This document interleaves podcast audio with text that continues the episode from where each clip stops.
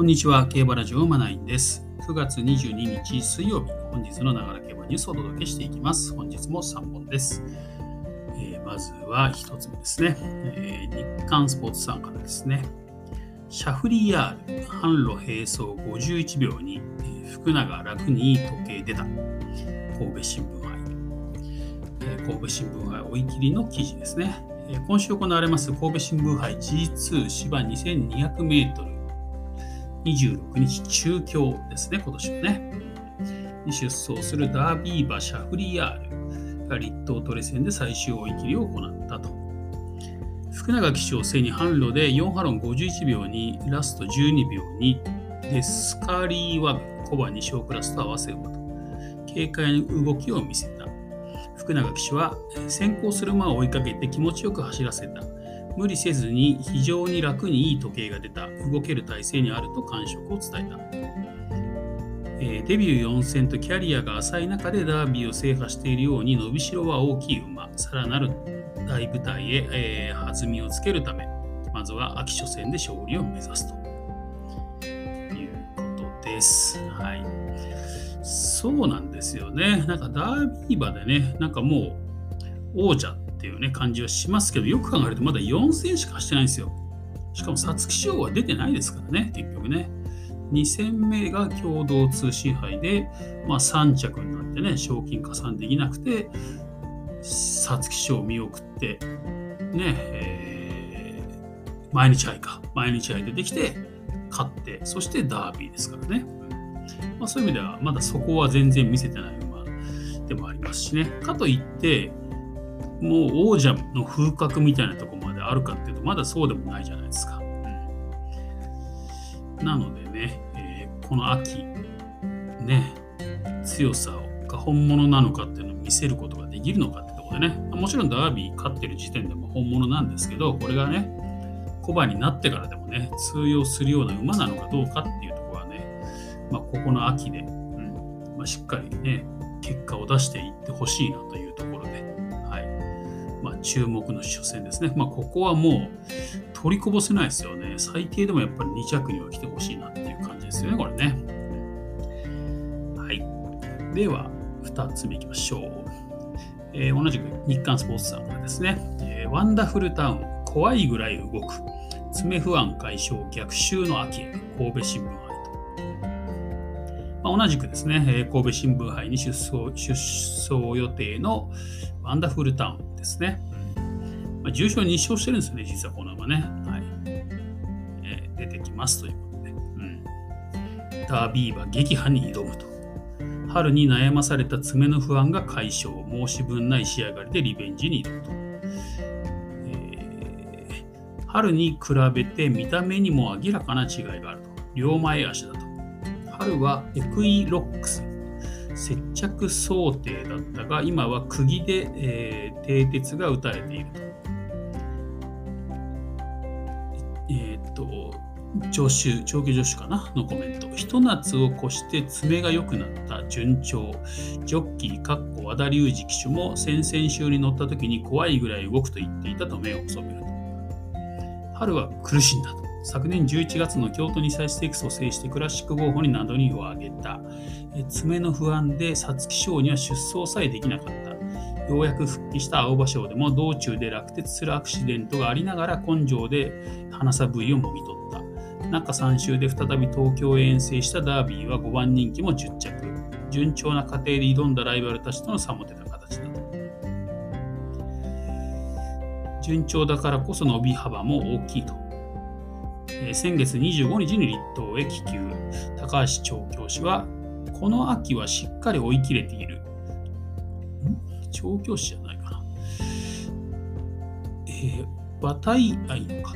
高橋調教師ですね。この秋はしっかり追い切れている。馬体重は前走と同じか、少し少しプラスぐらいになると思うけど、中身が全然違う。ボリュームが出た感じで完成に近づいてきたと成長を実感している。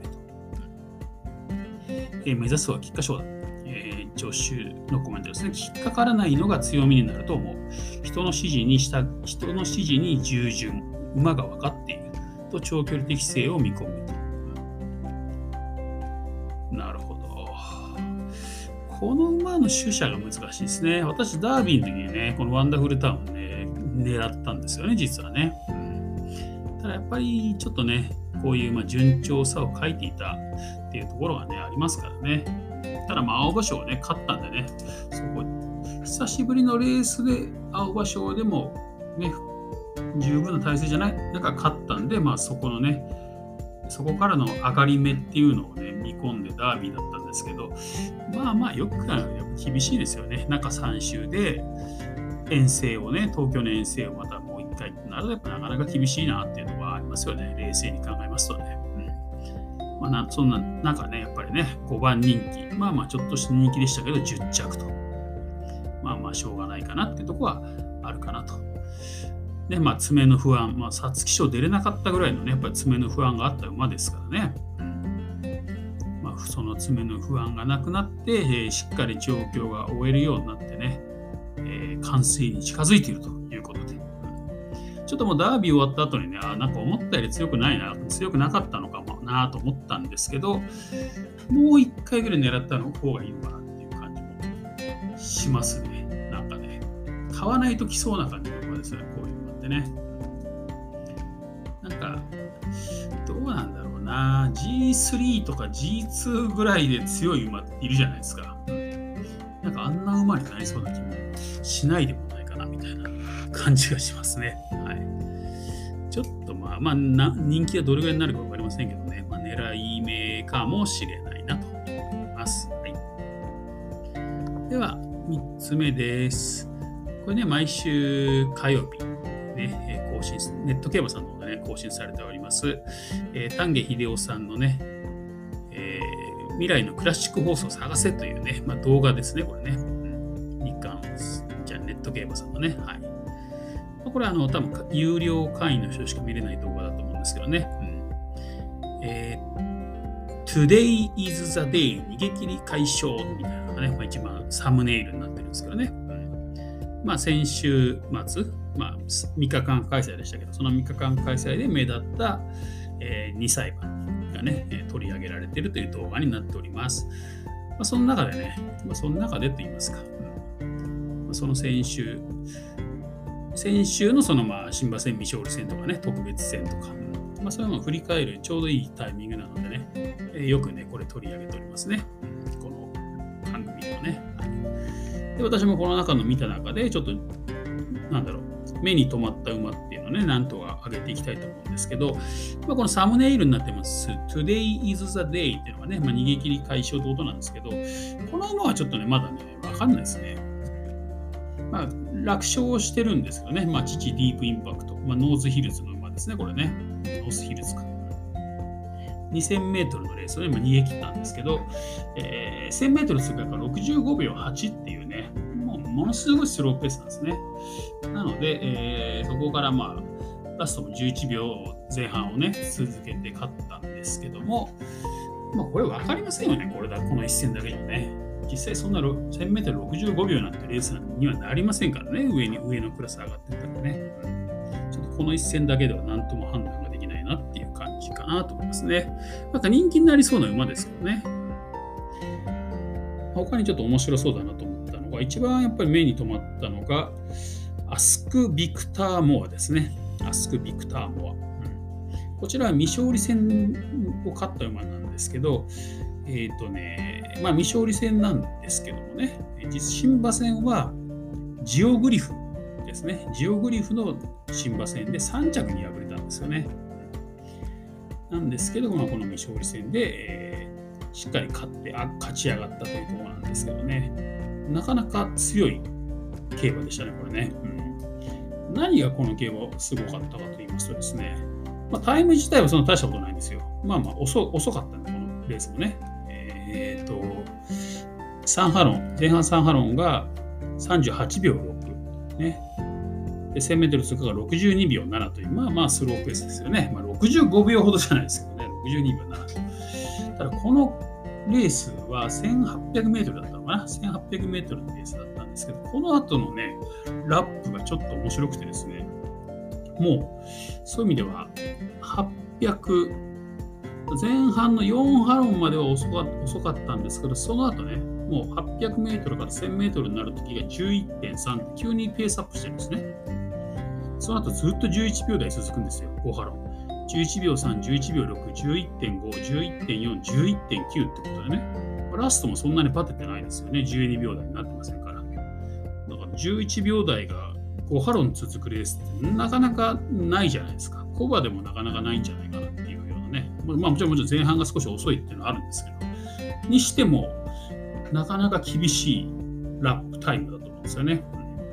まあ、こういう厳しいラップタイムの中、まあ、早めに仕掛けて、ね、勝ち切ったっていうことで、この馬強いなっていう思いました。で、2着がね、朝日っていう馬なんですよね。実はこの朝日も、実は新馬戦は同じレースで走ってるんですよ。ジオグリフのレースね。そしてその時、朝日が2着で。3着がアスク・ビクターモア。そして、なので朝日が一番人気だったんですけど、朝日に競り勝ったっていうことですね、このね。うん、ただ、この朝日も強いと思います、そういう意味ではね。まあ、ほぼ差はなかったんで、はいまあ、どっちかというと朝日の方がちょっと厳しいレースしたかなという感じだったんでね。で、3着には5馬身差をつけてますから、強いですよね。まあ、これ、新馬戦の時もそうなんですよ、実は。3着以下も5馬身差あったんですよね。ということで、やっぱ5馬身で差がつくってことはね、そこに明らかに能力差があるんですよね。そういう意味で、この朝日はもう、相手が悪かったっていうしかないですよね。この1戦目、2戦目ともにね。ということで、えー、勝ったアスク・ビクター・モアとともにね、この2着の朝日もね、今後注目かなと思います。ただこういう馬ってね、どうなんですかね、まあ、力はあるんだろうけど、やっぱここで運命の分かれ道みたいなところはねあ、るんですよね、意外とね。意外とだって、こういうふうに無駄なレース一戦にして走ってしまうことがね、後から影響が出てきてしまうなんてことあるんでね、うん、まあまあ、順調にいってほしいなと思いますけどね。はい、まあまあ、次はほぼ勝つでしょうっていうぐらいの能力差があるんじゃないかなと思いますね、これね。あと面白かったところは、えっ、ー、と、ラキエータっていうのですね。ラキエータ。父、キンシャサの奇跡。うん、富士奇跡ですね、その父はね。父キセキ、キンシャサノキセキとですね。はい、この馬ね、まあ、牝馬なんですけど、まあ、マイル戦をね、逃げ切ったのかな？勝ちましたね。はい、これ兄がね、インディーチャンプなんですよね。そして、えっ、と、その上が、あの、アウィルアウェイか。アウィルアウェイ。アウィルアウェイもニュースになってましたけど、スプリンターズステークスの、か出走権が繰り上がりで取れたみたいなね、なんかレーティングでみたいなニュースになってましたけど、そういう意味では、インディーチャンプも多分出てくるでしょうから、すごいですよね。兄弟揃ってスプリンターズステークス。そういう、ま、スプリンター、マイラーの血統ってことでしょうね、これね。そして、えー、インディーチャンプのね、父はステイゴールドですからね。ステイゴールドってまあ、スプリンターとかマイラーのイメージないんですけど、なのにあの、スね、マイル、スプリントというのは強さですからね、インディーチャンプってね、そこに、このまあ、富士奇跡系列のね、キンシャサの奇跡の3区ですから、マイル適正、スプリント適正はこっちの方が上なんじゃないかなって感じしますもんね。うん、ちょっと面白、まあ、将来的に面白いんじゃないかなって感じします。ラッキーエータ。はいあとは、えーと、目に留まったのはファンタジアっていう牝馬もね、ちょっと面白いかなと。父はハービンジャーです。そして母の父がシンボリクリスエスですね。なんか母の父シンボリクリスエスっていう、まあ、結構なんか活躍は多いですよね、なんかね。うん、そういう印象があります。うん、でね、この母の母がフサイチパンドラなんですよ。フサイチパンドラといえばアーモンドアイの母ですね。うん、だからアーモンドアイと同じ品系ってことになりますね、これね。お母さんがアーモンドアイと兄弟ってことになりますよね。そしてそこにハービンジャーが加わったということでね。はいまあ、ハービンジャーのイメージとしてはね、やっぱりこうスタミナがあるっていう感じだと思うんですけどね。まあ、スピードのキレというよりはなんか持続力、スタミナって感じですよね。でもまさにそんな感じの馬になってましてですね、これ牝馬なんですけど、えボバ混合戦のね、2000メートルの新馬戦ね、出てきて勝ったんですけども、ボバに混ざってね、勝ちました。で、このレースね、最後の3波の11秒9、11秒8、でラスト12秒6ということでね、まあ、中山で坂もありますから、どうしても最後って遅くなるんですよ、12秒6って感じでね。だからみんながバテていく中、この馬、外からね、差し切ったと。あ、ちょっともう届かないかなと思ったんですけど、最後に一波乱でね、全部まとめて差し切ったっていうね、感じのレースぶりでした。まあ、やっぱです、あれはもう、キレというよりはスタミナでしょうね。他の馬がバテてるところをね、1頭だけバテずに差し切ったっていうことですよね。これをね、新馬戦、しかも牝馬が牡馬に混じってやってしまうっていうのはちょっとすごいなと思ってですね。ちょっとまあ、おね、先、先見すぎにもなるかもしれませんけど、ちょっとオークスとかね、面白い馬になるかもしれませんよね。まあ、ハービンジャーさんってところもありますしね。はい。ちょっと覚えておくといいかなと思いました。ファンタジアですね。あとは、えっ、ー、と、ロムネアという馬もね、ちょっと話題になってましたね。こっちディープインパクトの、これも牝馬です。えー、国枝厩舎ですね。で、ディープインパクト。やっぱり国枝厩舎の牝馬っていうとね、やっぱり毎年桜花賞、オークス、ね、路線を賑わす馬で必ず出てきますからね。まあ、必ずと言っていいほどね。この馬なんかも、ね、ジュビナイルフィリーズ、うん、とか、あとは、桜花賞かを目指す。とりあえずは目指すっていうね、コメントがありましたね。それをね、国枝調教師のコメントを見ると、まあ、とりあえずそこを目指すでしょっていうコメントなんだけど、新聞ではもう、国枝氏、桜花賞を目指すみたいな、なんかね、なんかもう、桜花賞はこの場で行くぐらいな感じの見出しにされちゃうんで、なんかちょっとそういう意味で、おっと思った私も見たんですけど、コメントよくよく見ると、まあ、とりあえずそっちめ、まあ、目指しますって感じな、そんな感じかなって感じで。まあでも強い可能性はありますね。2着のね、ロードカテドラルっていう馬もね、なかなか強かったかなと。まあ、これも3着にね、5馬審査つけてましたんでね。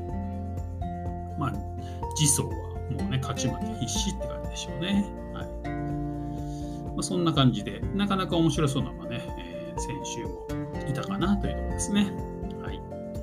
やっぱね、こうやってね、なんかね、ダイヤモンドの原石じゃありませんけどね、やっぱりこう新馬戦とか未勝利戦で強い馬を、ね、見つけるっていうのがやっぱり一番楽しいですね、私としてはね、競馬の見ててね。そういう馬たちが、ね、特別戦とか重賞でね、そしてクラシックで戦っていってね、まあ、その決着つけていくがね、まあ、これがクラシックロードのね、楽しみですよね。うん。まあ、こういうところから、ね、まあ、未来のクラシック放送を探せってことでね、はい。まあ、クラシック放送じゃなくてもね、まあ、重賞とかオープンでね、通用するぐらいの馬を見つけておけば、2回、3回とね、馬券の、なんだろう、馬券に役に立ったりしますよね。なんかね、構想しても人気にならない馬るんですよね。まあ、そういう馬見つけると一番美味しいんですよ。なんかいつも2着とか3着には来るんだけど、なんか一向に人気にならないみたいなね、そんな馬もね、いるんだよ、中にはね。そういう馬を見つけるとね、3回、4回とね、こう馬券で美味しい思いができたりとかね、するんでね、そういう馬を見つけたいなと。派手さはないけど、堅実とかね、そういう馬を見つけていきたいなと思いますよね。はいまあ、そんな感じで、えー、今日ところは以上ですね。はいまあ、今週はね、えー、神戸新聞杯、そしてオールカマーありますんでね、はい、有力馬の追い切りっていうのもね、えー、だんだん出てくると思いますんでね、またお届けしていきたいと思います。ということで、えー、本日は以上です。また次回お会いしましょう。